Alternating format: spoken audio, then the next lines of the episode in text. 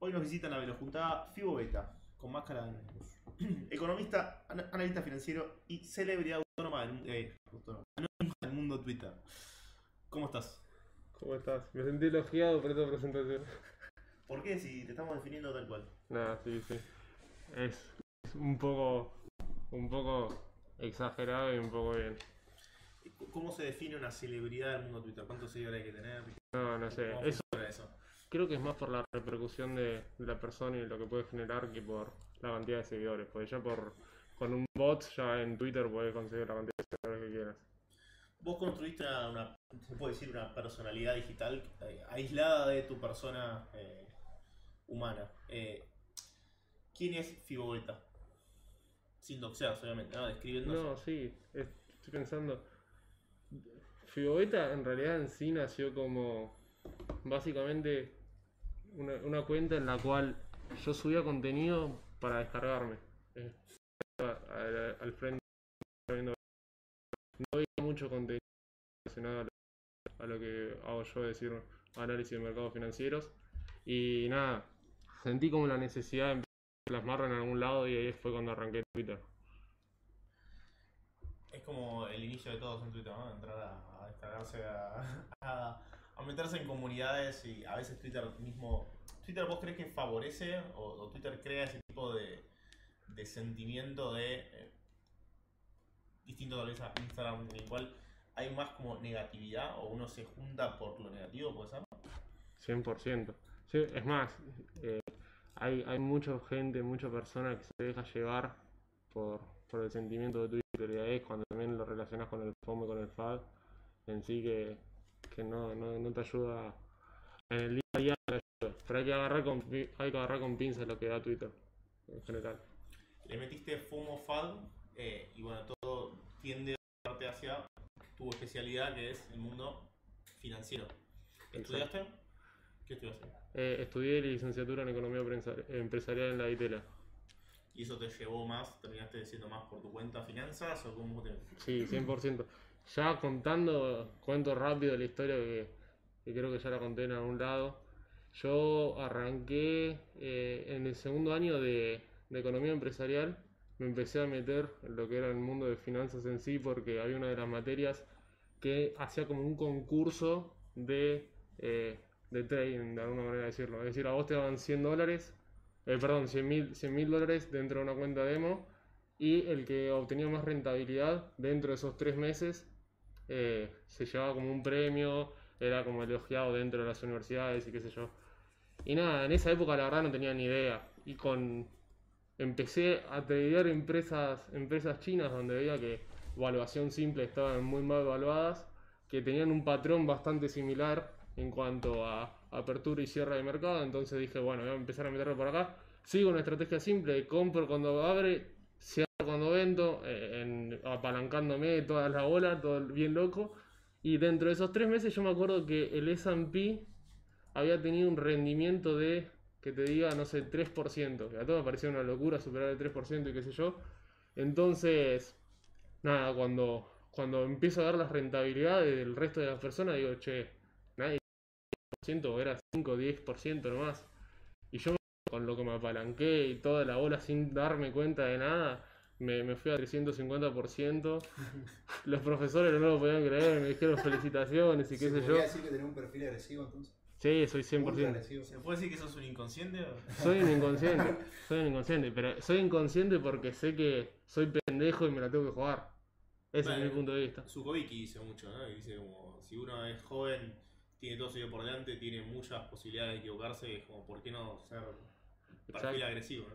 El Exacto. momento ideal para tomar riesgos. ¿Cómo? ¿Qué es el momento ideal para tomar riesgos? Sí, 100%. Ah, bueno. Eh, eh, eh, ahí habían dicho por ahí que no es lo mismo tener 10 mil dólares ahora con 20 años que 10 mil dólares cuando tenés 50 años. O sea, tenés 50, 60, 70 años y lo lógico es gastártelo. Andá con tus sobrinos a, a viajar a algún lado del mundo. En, vos arrancaste entonces eh, comercializando eh, empresas chinas con una demo. eh, y ¿En qué momento vos conociste el mundo cripto y le viste algún tipo de relación o empezaste a decir, che, puedo tradear acá, por ejemplo? Ese mismo año. Ese mismo año eh, eh, operaba tanto. eh, En, en realidad empecé con el Merval un poco antes, compraba clásicos, bonos, etcétera. Acción. Fue el Merval, ¿no? ya uno sabe por qué, ¿no? Bien empomado en el Merval, rendimientos muy No. bajos en pesos. Ahí como Y- 350 posible. Y, y nada, del Merval pasé a, a empresas de Estados Unidos, después pasé a bolsa de perdón, eh, a bolsa de Estados Unidos, después pasé a commodity, después pasé a, a divisas, etcétera. Y me faltaba algo, me faltaba, sentía que me faltaba más volatilidad todavía, más de lo que estaba arriesgando. Y mi hermano me dice, tengo un hermano que me dijo, che, te, eh, hay unos chilenos que están haciendo mucha guita con este tema, qué sé yo, y me dice, empezó a investigarla. Empecé a investigar y ¿Este ya... año? ¿Cómo? ¿Año? Año fue cuando yo tenía 17, 17, 18. Sabemos tu edad, así que no va a tener que ser tipo el año 2000. Eh, 2017, perdón. Ah, Sí, yo, yo pues soy del 2000. Ya todos saben que tengo 22, así que... ah, está bien. Eh, así que nada, en, e- en esa época leí sobre blockchain, leí sobre Bitcoin, etcétera, y fue, fue donde me metí de lleno. Además de lo que es la, la volatilidad, que lo- lo- decís, bueno, me metí un poco en cripto porque lo que quería era más volatilidad que la que tenían los mercados tradicionales. ¿Qué diferencia crees que hay vos entre operar en mercados tradicionales y operar en cripto? A la hora de hacer trading, ¿no? Obviamente. A ver, yo creo que en el mercado tradicional sí está bien, vos podés operar por análisis fundamental, podés hacer una evaluación de la empresa, podés especializarte y, y tradear de esa manera, quizás más a largo plazo, pero yo creo que eh, el mundo cripto en sí brinda mucho más información. Es decir, eh, en cuanto a la información que es blockchain, obviamente open source, todo lo, todo lo, lo que ocurre lo puedes ver, o no, no decirlo de una manera anticipada, pero lo puedes ver de una manera que decís, che, hay algo acá que está pasando y me está llamando la atención. Yo por lo menos sé que a largo plazo esto puede afectar al precio de Bitcoin, por ejemplo. Entonces vos ya sabés la oferta de, de Bitcoin, entonces decís, bueno, movimientos en la demanda, movimientos en las wallets, etcétera, etcétera. Yo puedo esto tomarlo o condicionarlo a mi análisis. Una de las cosas que siempre, que siempre digo es, che, eh, hay muchísima información en el mercado. No sirve que únicamente tracemos una trendline y operemos una línea de tendencia, operemos por esa línea de tendencia. A mí lo que me sirve es, che, tengo data on chain, tengo liquidaciones, o sea, te- tengo liquidaciones de derivados financieros, lo- los exchanges brindan esa información, aunque es paga. Eh, tengo, qué sé yo, eh, order books y todo eso le voy a intentar plasmar en un gráfico y después de eso, después de eso intento operar. A diferencia de quizás, qué sé yo, al, mundo de las empresas que es, che, tengo, el tengo los índices, tengo la evaluación de ciertas empresas, de cierto sector, saco un análisis por la noticia, eh, saco un análisis por condición de mercado, etcétera, y después de ahí opero. Esas creo que son las... Veo que por lo que vos mencionás, no, te casás con ninguna técnica. Haces análisis técnico, análisis fundamental, análisis on-chain. ¿Crees que hay que combinar eh, para, digamos, crees que puede haber una persona que tenga éxito en trading prestándole más atención fundamentalmente a una o crees que es necesario tenerlas en cuenta todas? Buena pregunta y no, no, o sea, no sé cómo, no sé cómo contestar, es decir, porque depende mucho de la persona, es decir, si vos por ejemplo sos muy bueno haciendo análisis técnico, no necesitas eh, eh, ver el resto de la información y si te lo omitís no pasa nada y sos rentable quizás a corto plazo, entonces no te es necesario. Yo creería que una persona que dentro de todo está hace, hace poco en el mundo cripto y quiere empezar a invertir, etcétera, creo que tiene que entender el contexto y por qué hace tal cosa. No únicamente análisis técnico en este caso, y ahí es cuando te digo, bueno, data on chain, fundamentals, etcétera.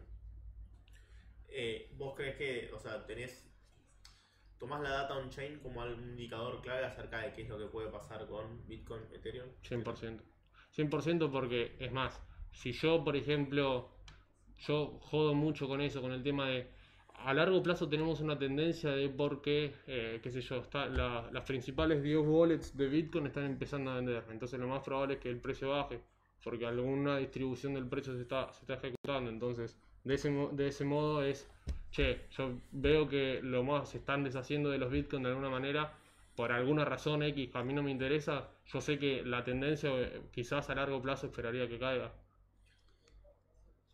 Te saco un poco del mundo cripto teniendo en cuenta que estás hablando de tendencias, hablas de, obviamente, los instrumentos que utilizas para analizar, análisis técnico, análisis fundamental, y empiezan a jugar o incidir ¿no? los contextos, las coyunturas, qué es lo que ocurre a nivel mundial.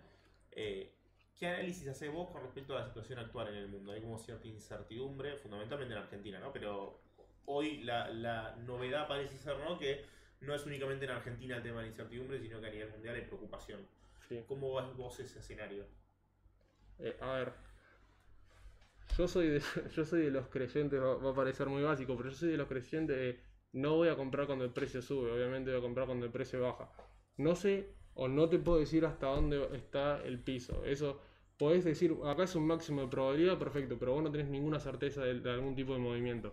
Entonces, yo en el contexto macro en que nos encontramos, es decir, donde se empieza a apreciar el, se empieza a apreciar la liquidez, es decir, los VCs ahora no están prestando capital, muchas empresas se están quebrando, mucho desempleo, etcétera, etcétera, ya se puede ver o se puede reflejar en el S&P. Eh, desde mi punto de vista, yo creería que desde la visión, por ejemplo, de Data Chain que, se puede observar, eh, la mayoría de, de los agentes importantes, de alguna manera decirlo, que tienen buen capital, eh, están empezando a acumular. Es decir, por ejemplo, las, las, las wallets con más de un Bitcoin están en máximos históricos. En máximos históricos. Empieza, están haciendo de máximos históricos desde, qué sé los 30k más o menos. Entonces, eh, este, estos son razonamientos de, che, muy pocas veces pasaron en, sucesos anteriores, o por ejemplo, eh, qué sé yo, estoy poniendo a pensar en la correlación en la subida de tasas.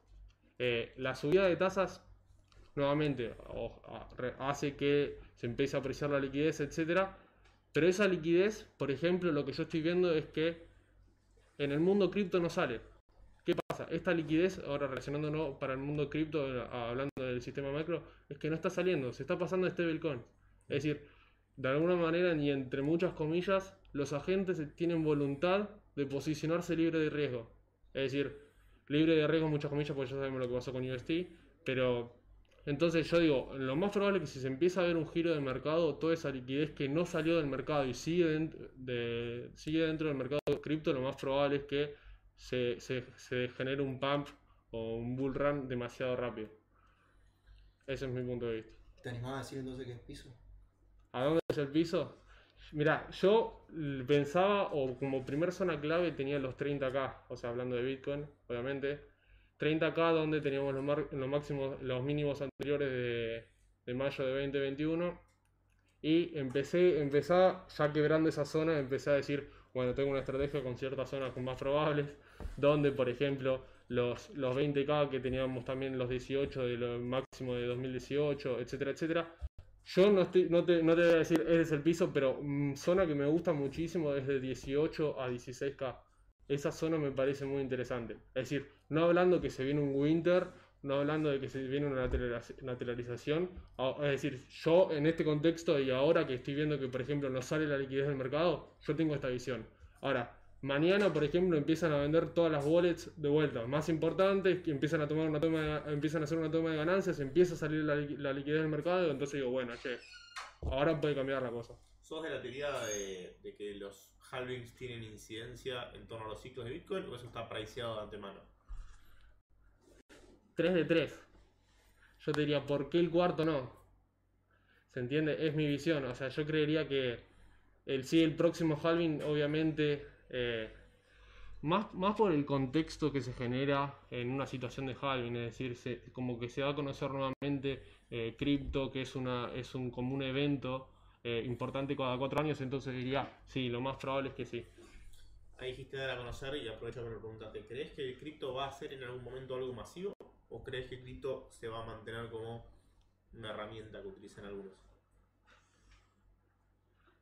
Es una. A ver, si estuviésemos la tora acá diría que es un instrumento financiero más, pero no voy a decir eso. Sino, sino voy a intentar decir, desde mi punto de vista, que yo creo que la adopción masiva sí se va a generar. Ahora, el suceso que, va, que vamos a tener que vivir para que se realice una adopción masiva va a tener que ser catastrófico. Desde mi punto de vista. Es decir, si nosotros queremos que Bitcoin sea moneda de curso legal para todos los países, tiene que haber una crisis mundial. ¿Y no estamos en una situación de crisis mundial o crees que tendría que ser una crisis profunda, digamos, de otras características? El S&P cayó 25%, o sea, esto tiene que crashear fuerte. Tiene que ser 2008, tiene que ser peor que 2008. y que no, no, dado, o sea, por ahí quizás con ciertas características o, o se empieza a, a, toma- a seguir tomando políticas que, de la fe, estoy hablando políticas que, que, que afe- afecten el mercado entre muchas comillas, eh, podría, podría volverse una situación. También teniendo en cuenta, por ejemplo, los corralitos en China que están sucediendo ahora.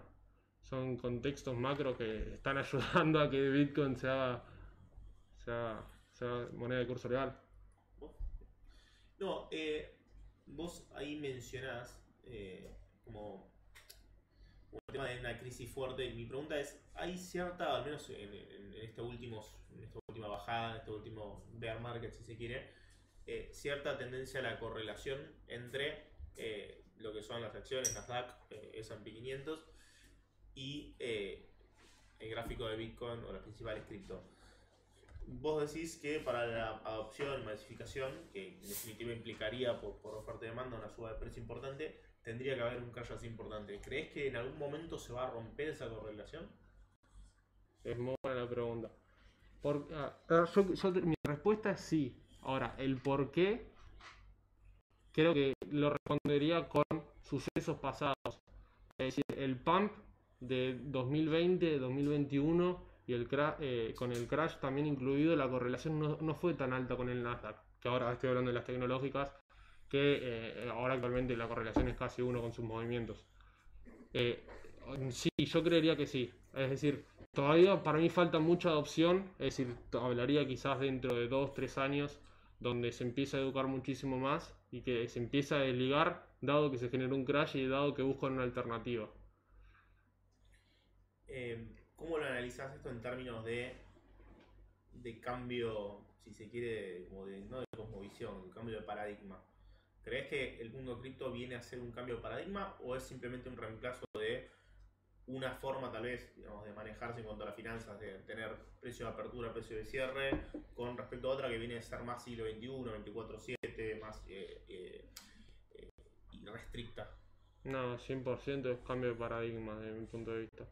A ver, ya entramos en, las características de, de cripto, ¿no? Supply, supply limitado, no necesidad de inter- un intermediario.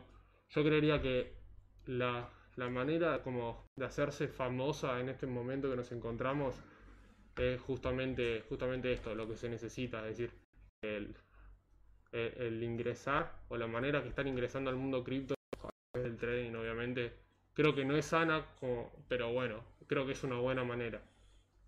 Eh, A veces se dice como el 90% de la gente que entra en trading pierde. ¿Crees que es cierto eso? sí.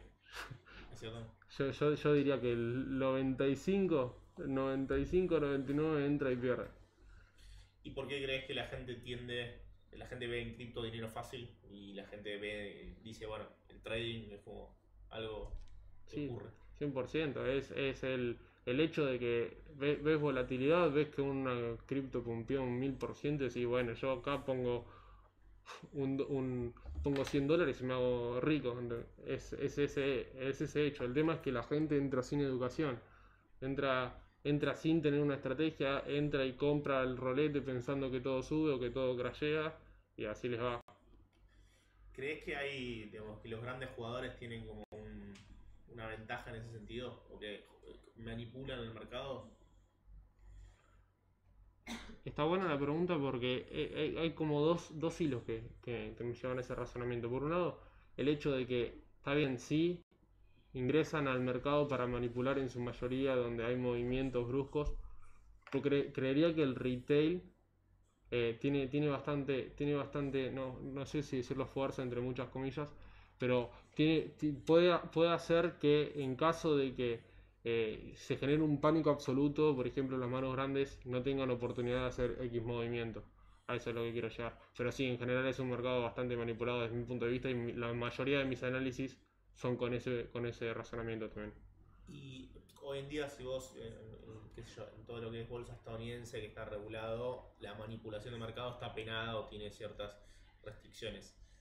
¿Crees que eso es positivo o crees que eh, la naturaleza irrestricta es positiva por el mundo cripto? Blockchain es libertad. Acá tiene que ser lo más libre posible, desde mi punto de vista. Ahora, se tiene que entender el justificativo de por qué Bitcoin está acá, por qué Ethereum está acá, están acá, etcétera. Es decir, yo creería que cuando, se- cuando el término holdear, más por el hecho de yo lo necesito quizás para pagar eh, X cosa mañana o, o para utilizarla como moneda de curso legal, eh, cuando se entienda o se entiendan los objetivos con el que está hecho o creada esta tecnología y no para algo para hacer trading, yo creería que ahí es cuando eh, la manipulación, entre muchas comillas, le- no les importaría a la gente, sino el hecho de acumular satoshis, por ejemplo. Por lo general, el tema de la regulación tiende a surgir cuando existe alguna situación, algún cisne negro, alguna situación donde hay, por decirse así, damnificados, perjudicados, como decirse todo el tema Luna y mucha gente que perdió dinero que había invertido creyendo o teniendo, mm, digamos, una menor conciencia acerca del riesgo que implicaba. ¿Qué opinión te merece eh, la caída de Luna, de UST, y bueno, también lo que vino aparejado después con Celsius 3AC. A ver, yo creo que sí. eh, Esa, esa pregunta es excelente pensando desde el lado de eh, cómo, cómo tienen la cabeza o cómo piensan estos agentes o para qué entran al mercado. Si yo, supi- yo supiese responder esa pregunta, por ejemplo, los proyectos que son Ponzi, si entran únicamente para, para hacer guita al mercado, eh, eh, eh, se me haría multimillonario. Decir, qué sé yo, por ejemplo, Tron, ahora que sacó la nueva stable, diría, che, el objetivo de esta stable con que están creando es para qué sé yo, para levantar guita, entonces en esos casos, bueno, ya sabes que es un proyecto que no vale mucho, pero eso, eh, el proyecto, por ejemplo, de Terra en sí, eh, fue algo, fue algo que me llamó bastante la atención en el hecho de la secta que se estaba creando, entre muchas comillas, es decir, el FOMO que se estaba creando dentro del ecosistema que no me gustaba, no me gustaba nada. Es decir, el- está bien, tenían como su focus en una stablecoin descentralizada, etcétera, etcétera, pero en el, el hecho de que eh, de que desde el lado de fundamentals se sabía que si había una corrida de demanda, eh, el, el ecosistema iba a caer bien fuerte, que fue lo que terminó pasando. eh, me, pa- me parece que aún así la gente teniendo eso en cuenta apoyaba el proyecto. Y eso es cuando quizás no, no- un proyecto top 5, top 10 que llega a entrar con tan eh, con tal características y tal oportunidad de crashar tan fuerte, eh, habría que agarrarlo con cuidado. Es decir, nosotros seguramente, la mayoría de nosotros sabíamos que eso iba a crashear en algún momento. Ahora, no, no pensábamos que iba a crashear tan temprano. Ese es el tema. Es decir, obviamente que si te, si te presentan un API tan alto, decís riesgo-recompensa. Me están dando mucha recompensa, obviamente que el riesgo es altísimo. O sea, de algún lado me tiene que sacar el, el API que me están dando. Entonces, nada. Básicamente es eso. Hay que tener muchísimo cuidado y hay que estudiar. Por ejemplo, el otro día subí, subí un análisis de, de la stable de Tron, que es más o menos, es exactamente lo mismo. Es decir, lo único que cambia es el nivel de reservas, que no es únicamente un 1 a 1, eh, creo que eran 1 a 3, es decir, tienen un 30% más de reserva de las stablecoins que están dentro del mercado, pero es exactamente lo mismo. Es decir, el, el marketing que tienen que, que tienen que, o los gastos de marketing que tienen que absorber eh, dando un porcentaje de API alto, en ese, en ese tipo de casos es obviamente eh, un, un gasto enorme para el ecosistema. El tema es a dónde o cuánto tiempo lo van a aguantar eso. Es como el que llega por el lápiz se va por el lápiz. y- Exacto, obviamente. ¿Ustedes? Yo te pregunto, cuando tenés que armar una estrategia, eh, está por una estrategia, ¿de dónde mirás? ¿Qué página mirás? ¿Qué buscas? ¿Cómo la armás? Hay una pregunta similar a el Witoshi, pero bueno, si querés contestar ahí. Ah. Esa, esa, esa pregunta está buena, pero eh, sin el...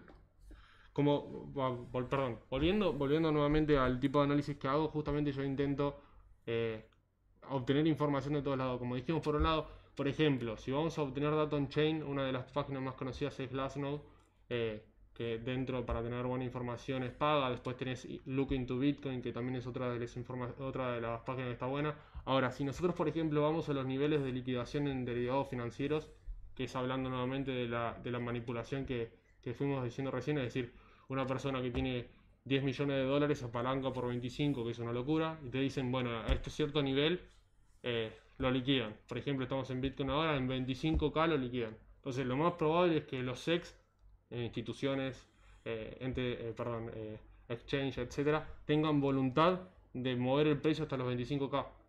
Entonces, desde, eso es un razonamiento de uno Es decir, Eh, pero bueno, ese, tipo, ese tipo de estrategia donde ves los precios de liquidación de, las, de los capitales más grandes y con los apalancamientos más grandes en ciertos niveles o ciertas zonas claves, esa, hay tres páginas que son de Kingfisher, eh, Trading Different y eh, Highlock. Son tres páginas eh, pagas, pero que, como te digo nuevamente, es información privilegiada y sirve mucho desde mi punto de vista para sumarlo a los análisis. Después tenés otras como por ejemplo Tensor Charts, que son unas que te, muestran los order books, es decir, las zonas donde eh, colocan muchas órdenes de compra, muchas órdenes de venta. Eh, un ejemplo claro es, eh, como decía Wyckoff en su momento, por ejemplo, si un, si un agente está, perdón, si un agente muy importante está colocando una muchísimas orden market y lo, precio no lo- el precio no lo vulnera, entonces básicamente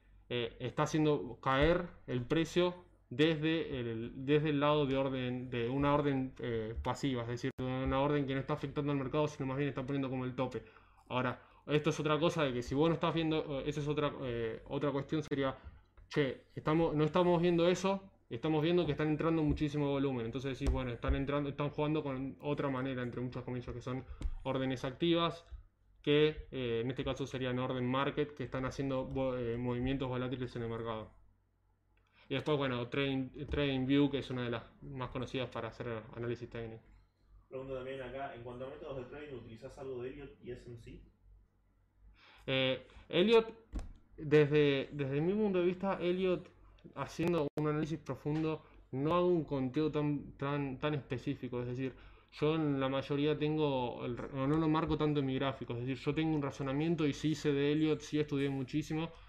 eh, me leí muchísimos libros, es más, también el, el Heud también lo tengo, lo tengo en cuenta en cuanto a mis análisis, pero eh, no, no es algo que no es algo que lo haga un conteo específico de eh, dentro de mi gráfico, como les digo. Es decir, yo tengo el conteo en mi cabeza y a partir de ahí es como opero. Es decir, qué sé yo, estamos en 3 de 3 o estamos dentro de una corrección en, en X movimiento, etcétera.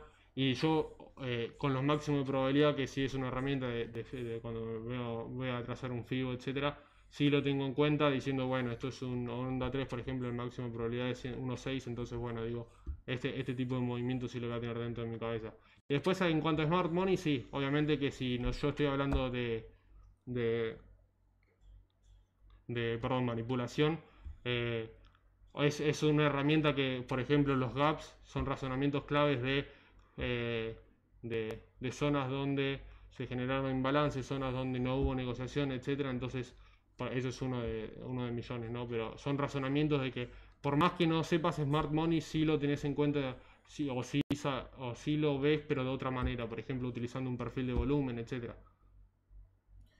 Mencionabas también además la- las métricas on-chain eh, y algunas que las que más se usan tal vez o más se ven son traídas todas importadas de los mercados tradicionales, el RSI, el MACD. Aparecen también otras métricas, el hash ribbons y otras que lo que buscan siempre en definitiva es anticiparse a una corrección fuerte o una subida fuerte del mercado. ¿Vos tenés alguna métrica que vos sigas más de cerca porque entiendas o creas que explica mejor una tendencia pasada o futura? Te, te corrijo una mini cosa ahí. Eh, el, por ejemplo, el RSI, MACD, etcétera, son indicadores, pero de análisis técnico. Claro. Yo da- el- lo, el más lo que tomo en data on chain son, por ejemplo, las wallets. O, o qué sé yo, las cantidades de transacciones que se realizaron. Por ejemplo, una de las que me parece fabulosas es el SOPR. ¿Qué es el SOPR? Eh, básicamente es un indicador que nos dice si la gente está vendiendo en pérdidas o en ganancias. Es decir, si compró, si compró en 30k, por ejemplo, y está vendiendo en, en 17k, entonces la gente está vendiendo con X cantidad de pérdidas. Ahora, esto obviamente te toma un promedio según la cantidad de, de Bitcoin que tengas, según la cantidad que se vendieron, etcétera, etcétera. Entonces es un indicador que está en, en una línea de 1 y vos decís, el patrón más conocido es cuando hubo un crash, el, este, por ejemplo, este, este indicador llegó, este ratio, perdón, llegó hasta 0.95 que es decir, muchos agentes vendieron en pérdida. Y, y hay mucho, y hay mucho, y hay mucho FAT dentro del mercado. Entonces vos decís, bueno, lo más probable y lo que espero es que si va a generar un crash, dado por ejemplo contexto actual que nos encontramos, que se genere muchísima venta en pánico. Entonces vos decís, bueno, espero que por lo menos pase el 0.95. Este es uno, uno de tantos. Por ejemplo, otro que me gusta ver son las wallets de más de uno eh, o mil Bitcoin. Es decir, cualquier, cualquier cantidad de Bitcoin que tengan las wallets, vos decís, em, ¿están empezando o no están empezando a acumular? Es decir, por ejemplo, ahora estamos viendo que las, hay, caye- cayeron la cantidad de wallets de más de mil Bitcoin. Pero las, ca- las wallets de más de un Bitcoin están empezando a acumular y están en máximos históricos. Entonces, sí, che, hay algo que está pasando acá. En cuanto a mineros, ¿qué ves?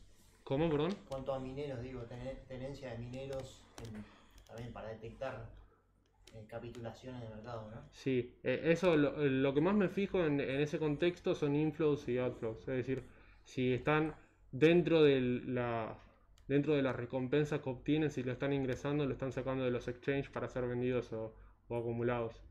Eso es básicamente lo que más me fijo. Y después yendo a Ethereum, eh, digamos, ¿en qué te fijarías una vez que el merge esté completo? Proof of- pasamos full a Proof of Stake.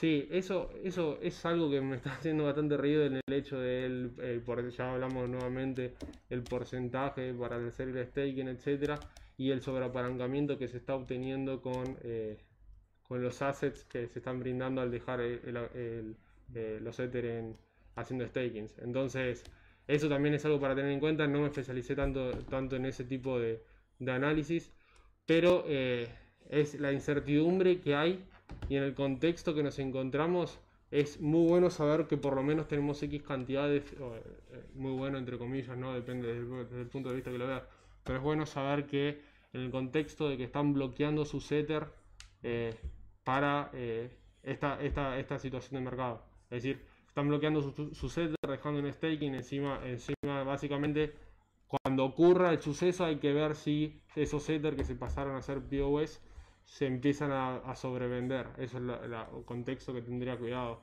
Y el FAD que se genere o el FOMO que se genere por esa situación. Ah, bueno. Definiste con una palabra blockchain y dijiste que era libertad. ¿Cripto qué es para vos? La herramienta para la libertad. Es básica, yo creería que es básicamente eso.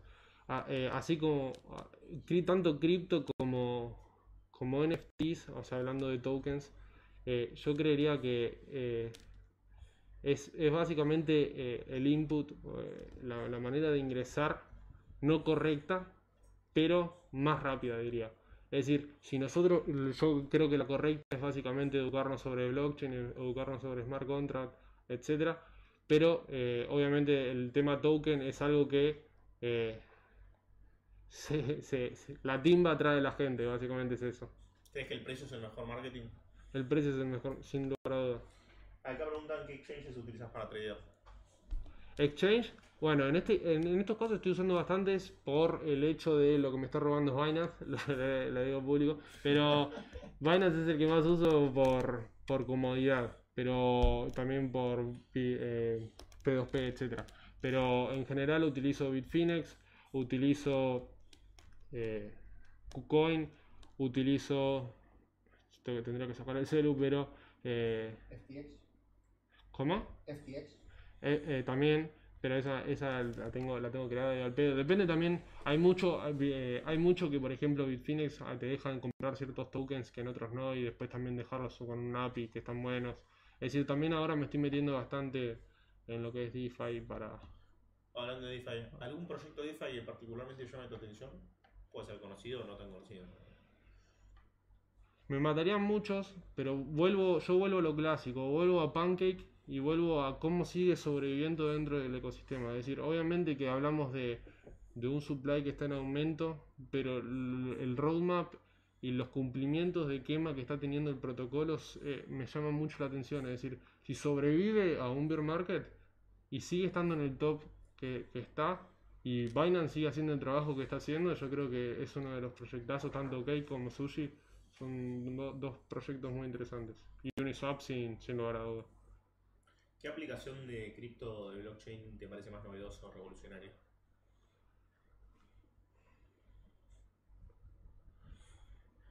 Estoy, es, muy, es muy buena la pregunta. A ver. Tanto, yo diría tanto Velo como, como, como Lemon son, son hablando de competidores, me parecen dos cosas excelentes para la situación macro argentina. Yo creo que es algo necesario y algo accesible para, para, para nosotros. Ahora, el hecho de que nosotros, por ejemplo, en Binance tengamos todo, un marketplace, tengamos P2P para intercambiar, tengamos para hacer API, tengamos para, para, para cuando hay un IPO eh, eh, o un ICO, perdón, cuando ocurren, cuando tenés todo eso tan fácil, es peligroso, pero es bueno. Pero bueno, yo creo que, que esa, que esta, hablando de Argentina, usted, eh, Velo y, y Lemon, y hablando de, de internacional, Binance me parece un Y hablando de DeFi, algo que es es muy novedoso el problema que buscan resolver este tipo. Hablando de DeFi, yo algo, algo, eh, no, me van a matar pues no me acuerdo el nombre y nunca me acuerdo el nombre cuando lo quiero decir, pero una, una, una, una wallet que estaba brindando buenos APIs y, y me llama, eh, para Ar- Arcurus, me- me- creo que es Arcurus el nombre, eh, la tengo y la uso todos los días, pero no me sé el nombre nunca porque es re. Eh, básicamente lo que me gusta de esta wallet es que es self-custodial, pero con una, una tarjeta de KIC. Es decir, vos tenés que apoyar la tarjeta en el celular para validar tus transacciones. Es decir, vos tenés las palabras, las frases semilla en la tarjeta, una tarjeta física. Con NFC. No, ¿Cómo? con NFC. Exacto. Eh, que no sé qué dije, KIC, la, la re dijo qué No, cosa. está bien, vale, pero. Sí, Eh. sí, es, ¿no? es como una hardware wallet, pero que se conecta con NFC al momento de firmar una transacción. Exacto. Y también está bueno dentro del ecosistema de DeFi que tiene dentro, eh, que, que brinda también está bueno. Es, es, es yankee, te tenés que descargar la aplicación y un par de boludeces de VPN, pero bueno. Eh, sí, yo tenía una pregunta sobre, sobre que decís de, de la Binance Smart Chain. Digo, ahí estás tradeando descentralización o no. Yo en su mayoría no tradeo de... ¿O ¿Qué valor eh, le das a la descentralización ¿no? para moverte en, esa, en esa blockchain? 100%, por- 100% es el... eh, yo no soy especialista en cuanto a lo que es DeFi, pero creo que es lo fundamental. Es decir, yo todo lo que holdeo lo holdeo en Harvard, lo holdeo en self-custodial. No tengo casi nada, o lo que, lo que, lo que tengo lo tengo en el exchange eh, para tradear. Pero yo 100% en cuanto a lo que es DeFi, en su mayoría y lo que uso son para, son para, son para APIs. Es decir, APIs de hacer, de hacer staking o farming. Claro. No, no, Sí, o sea, o sea, va más allá de la custodia, ¿no? Eso porque eh, incluso, digamos, haciendo self, self-custody en Terra vas a estar puesto, ¿no? Pero- Sí, 100%, 100%, pero eh, para mí lo, lo interesante, lo interesante de esto es que vos, vos sos, sos y estás, estás obligado a saber de finanzas. Es decir, no tenés otra salida.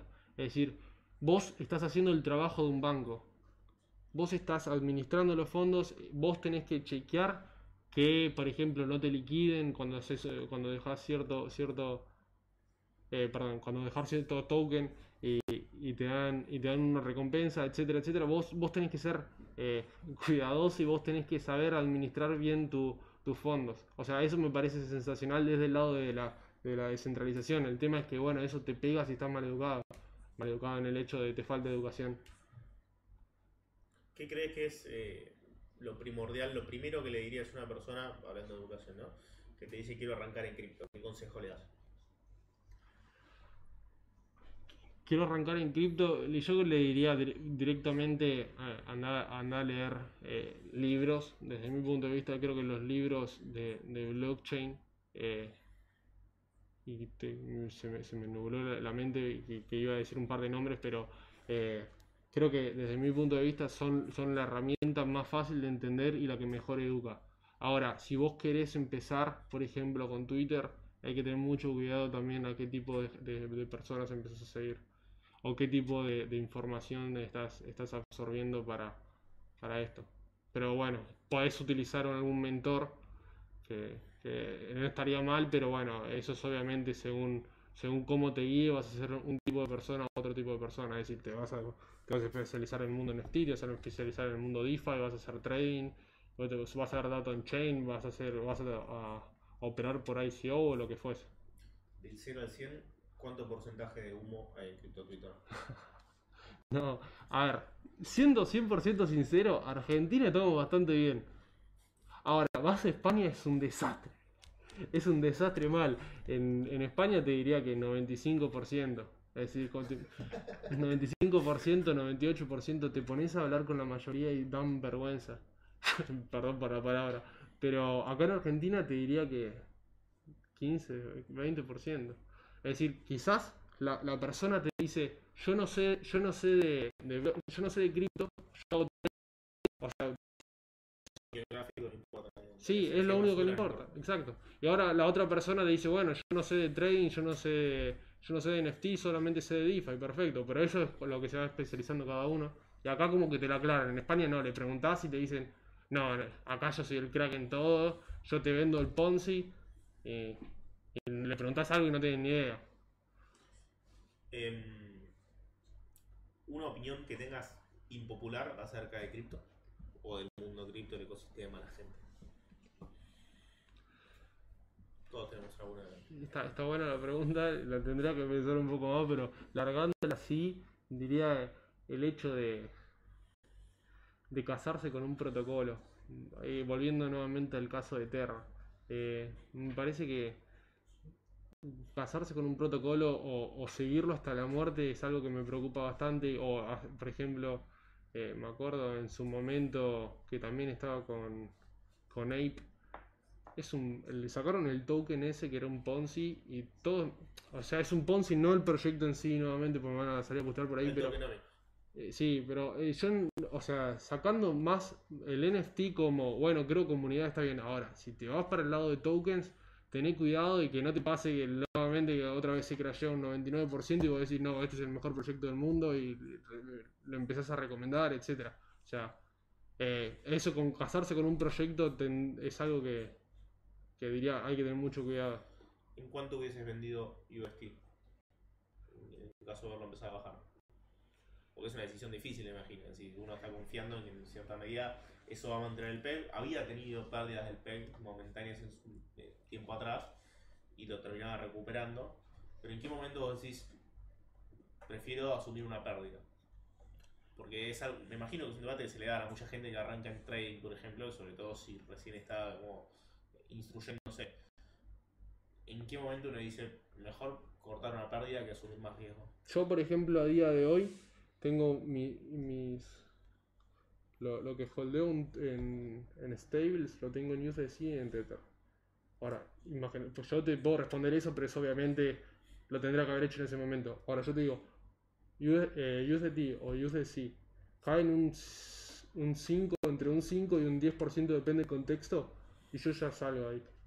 Ese es mi punto de vista. Yo, por ejemplo, voy a contar una historia rápida, que en ese momento, cuando pierde la cuando pierde el P, cuando pierde la paridad del 1 a 1 el UST, eh, uno de los chicos que, que yo le estaba, que yo le estaba dando educación me dice que, tenía que hacer, pues ya estaba en 0.8 aproximadamente, qué tenía que hacer, que, que había pedido, había pedido guita al papá, era muchísima guita, era mucha guita, y me dice, el tipo se estaba por, por, lastimar toda la bola, y le, o yo le dije, a ver, yo lo mejor que te puedo recomendar, asumí pérdidas porque ya primero el protocolo dejó de funcionar o no cumplió con lo que te prometía.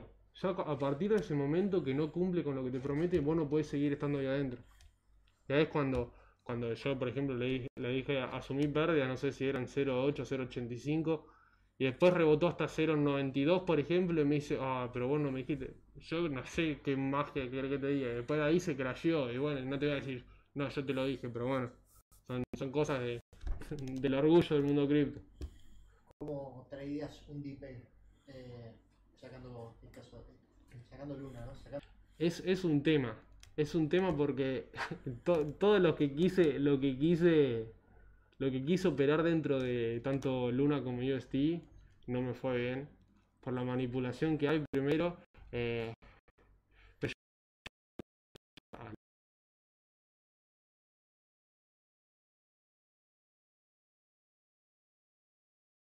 te deja de. Ves que la gente al FAD yo ya, ya es algo que eh, acumulás y se pasa al DCE, ¿no? Al dólar.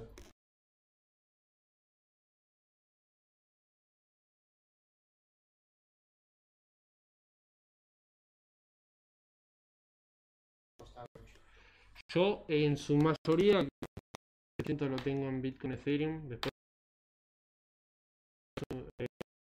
eh, yo como normalmente digo soy, yo creo que soy pendejo de estos 22 años y eh, tengo bastante poco en stables, por ejemplo un 10-15%, eh, perdón, eh, un 10%, un 10 más o menos, eh, y el resto quizás en alts o, o- en NFTs, etcétera. Pero yo sí recomiendo también a la gente que está entrando, desde mi punto de vista, que no se vayan por las alts, que primero estudien los protocolos y que vayan por lo más seguro que es Bitcoin y Ethereum. Ahora, en cuanto al DCA, eh, el dólar cost average, yo en su mayoría siempre recomiendo un tipo de estrategia que no es, no es eh, la cotidiana, es decir, el DCA cómo funciona, o en el, más, el DCA clásico en sí. El DCA clásico vos tenés compras, eh, compras que podés realizar, por ejemplo, hay dos, hay dos maneras, pero la más común es cada cierto tiempo vos, vos le, ingres- inyectás cierto dinero en un activo. Es decir, por ejemplo, Bitcoin todos los meses tengo un ingreso eh, mensual de, de mi laburo cotidiano, entonces todo lo que ingrese y que va destinado a inversión, lo, voy y compro Bitcoin sin importarme el precio en el que está. Ese es un tipo de DCA.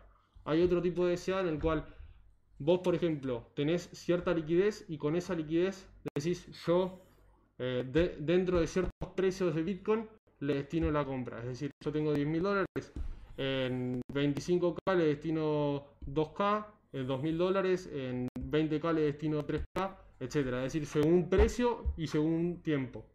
Ahora, la que yo planteo que es otra de las que, de las que más utilizo es, yo por ejemplo, eh, tengo por precio, es decir, a cierto precio yo le destino cierta compra, perdón, yo tengo por tiempo, a cierto eh, mensual, por ejemplo, en este caso, yo le destino cierta cantidad de dinero. Es decir, de la inversión yo tengo mil dólares todos los meses. Ahora, ¿de qué manera funciona? Yo si este mes compré en 20k, por ejemplo, y el próximo mes está el 25k el precio, yo voy a comprar la mitad de lo que estaba destinado a comprar. Es decir, si yo tenía mil dólares que iba destinando todos los meses, el próximo mes únicamente iba a poner 500 dólares. No voy a poner el 100% de la inversión. Pero cuando cae el precio y está por debajo de la vez anterior que compré, es decir, por ejemplo, estaba en 20k, y de 20k pasa a 18k, entonces en ese caso sí, por ejemplo, le destino lo- los mil dólares. Es una, es una estrategia de DSA que hizo un economista, eh, Massa- creo que Massachusetts, no quiero decir boludeces, pero eh, que le- le- leí el paper por ahí y dije, esta, esta me encanta y desde ahí me funciona perfecto. Así que Sí, sería la inversa, sería en lugar de dólar cost average, Bitcoin average. O sea, Eh. si compro tal amante, tal monto de, de Bitcoin y, eh, y lo que varía es el dólar. Pero no lo hago por, por cantidad de satoshis, ¿eh? Lo hago cuando está arriba del precio, siempre compro el 50%. Y por ejemplo, nuevamente, se encuentra por encima del precio, otro 50%. ¿Por qué pasa? Yo tenía 500 del anterior que me habían sobrado, entonces tenía 1500. Y la próxima vez que subió y se encuentra por encima, compro 750. Pero eso es porque, por ejemplo, estás en una tendencia alcista muy clara, y pero cada vez tenés más stables para de respaldo, entre comillas. Pero es siempre la compra por encima del 50% y por debajo del 100%. ¿Haces trading intradiario, scalping o algo así? Sí, ah, tenía, te- vengo con un tema con eso, es decir, yo en, en, en general tradeo a mediano plazo. Me estaba metiendo en el scalping, pero ¿qué pasa? Yo, por ejemplo, tenía una estrategia que es más a largo plazo, es decir, con un RR, eh, un riesgo recompensa dentro de todo alto, es decir, casi un 3-1, un, un- eh, perdón, dentro de todo bajo, es decir, casi un 3-1 o un 5-1 como mucho, y un leverage eh, corto.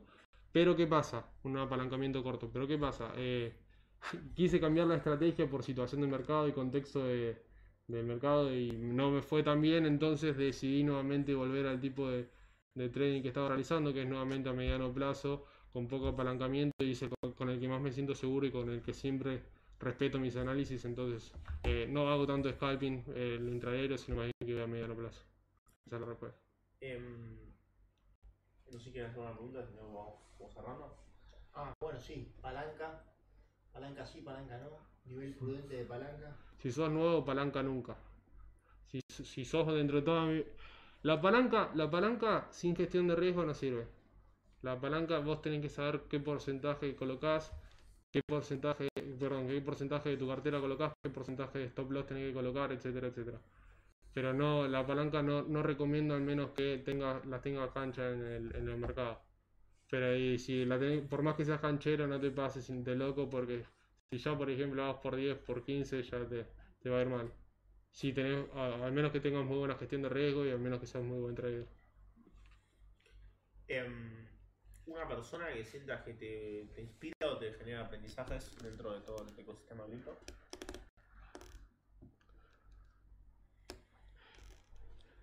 Qué buena pregunta. Yo respondería ahora por situación de hoy que, por ejemplo, yo, tra- yo trabajo, como te decía, para Comex.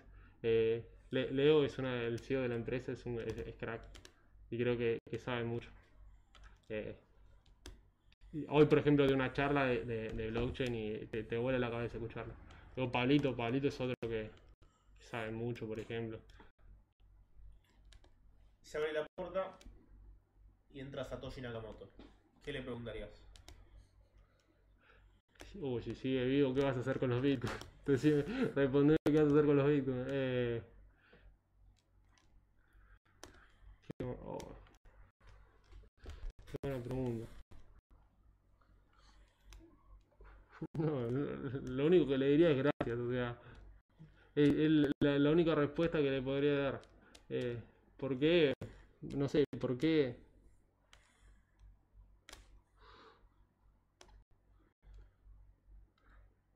No, la verdad no me, no sé. No sé, no sé qué preguntarle. Gracias y un abrazo. Gracias y un abrazo y me quedaría, me quedaría una hora viéndolo y escuchando a ver qué me dice, que me cuente la historia del dinero, que me arranque con 2008, que me vuelve loco. ¿De cuánto crash hubiese, cuánto crash sufriste para crear, para crear cripto? ¿O en qué se inspiró? Esa es una de las... O sea, sacando el, el contexto del por Sí. cuál lo creó. Muchas gracias. Un gusto, la verdad, Gracias a ustedes. Un gustazo.